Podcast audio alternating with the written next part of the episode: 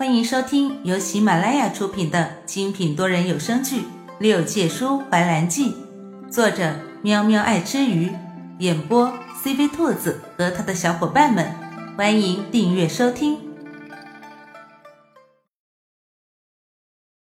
第八十集，兰叔看着苏叶离去的方向，感慨万千。苏叶是真心喜欢长乐的吧？即使是为了还蓝雨的恩情，守在这里千年，也不曾忘记寻找长乐，不曾忘记寻找长乐重塑仙阁之术。看着苏叶，他不禁想起了颜怀，那个曾经踏进千帆寻找他魂魄的人。他和苏叶一样，付出了那么多，可是他又和苏叶不一样。苏叶是为了爱，而他呢，应该只是为了报恩吧。不知道严怀现在在做什么，他想去见他，却又不知道该怎么面对他。思密的话一直在他脑海里回响，那种情况别无他法，只能生生的剥离他的魂魄。妖精换脸都是要经历抽筋剥髓之痛，更何况是生生的将魂魄剥离。兰叔几乎能想象青鸾当时有多痛，颜怀怎么能下得去手？当初是他心甘情愿下界帮他，是他不顾司命的忠告，爱上了身为凡人的他，后果。又岂能让青鸾来承担？兰叔的泪从眼眶下缓缓滑出，在脸颊上划出了一道痕迹，滴落在木盒里那颗暗淡无光的内丹上。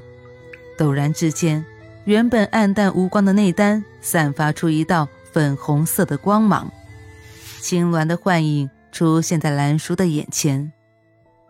青鸾是唯一一只生活在凤族的鸾鸟，是当初兰叔在梧桐岛上救回来的。青鸾不愿意说出自己的经历，兰叔也从来不问。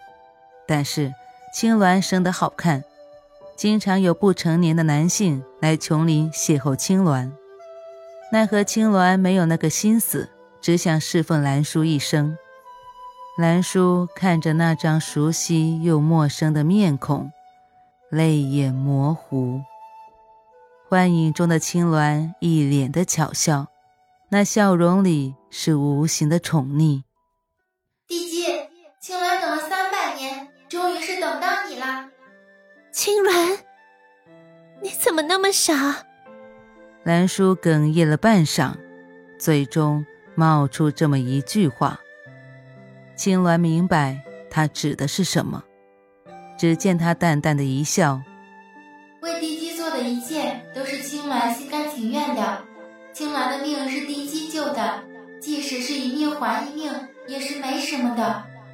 帝姬不需要太过于介怀。”兰叔不同意他的说法：“青鸾，我当初救你并不是让你报恩，但凡我当时有一丝神智在。”我都不会让你以命抵命，青鸾，不管耗尽多久时间，我都会让你重新活过来。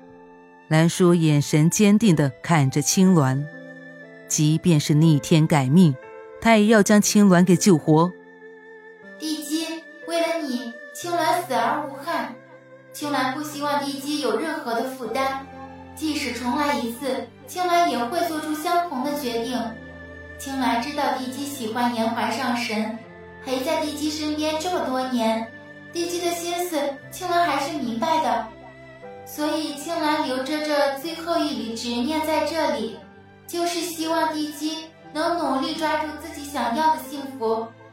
青鸾说完这最后的一句话，幻境便开始消散。不得不说，青鸾是最懂兰叔的，但是。兰叔还有一个最致命的，就是容易走进死胡同。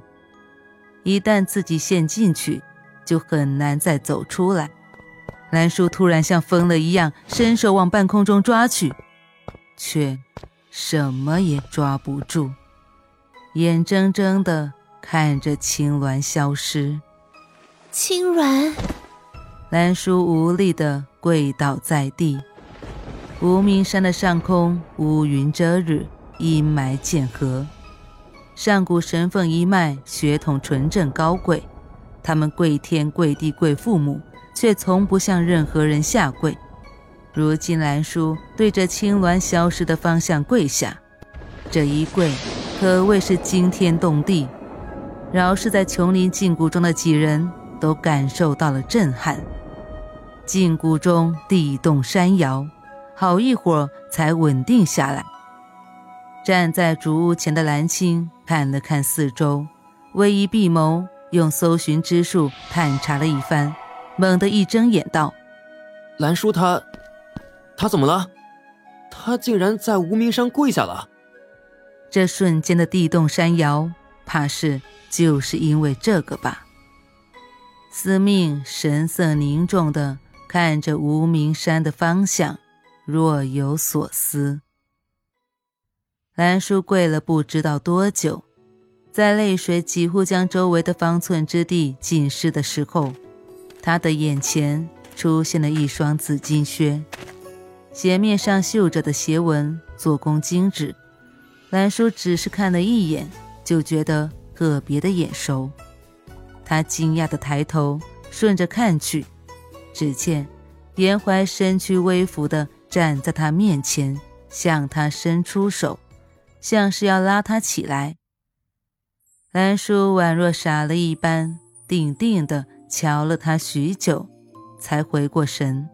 你怎么会出现在这里？严怀看着他即将要坐到地上的姿势，似笑非笑道：“你确定你要这样和我说话？”兰叔脚上一阵又麻又疼的感觉传至感官神经，他再瞧了一眼严怀的手，果断的抓住，脚麻了。拉我起来。本集播讲完毕，感谢你的收听。如果你想尽快听到下一集，或者直接畅听到底，可以点击本专辑的详情页，有完结版链接入口哦。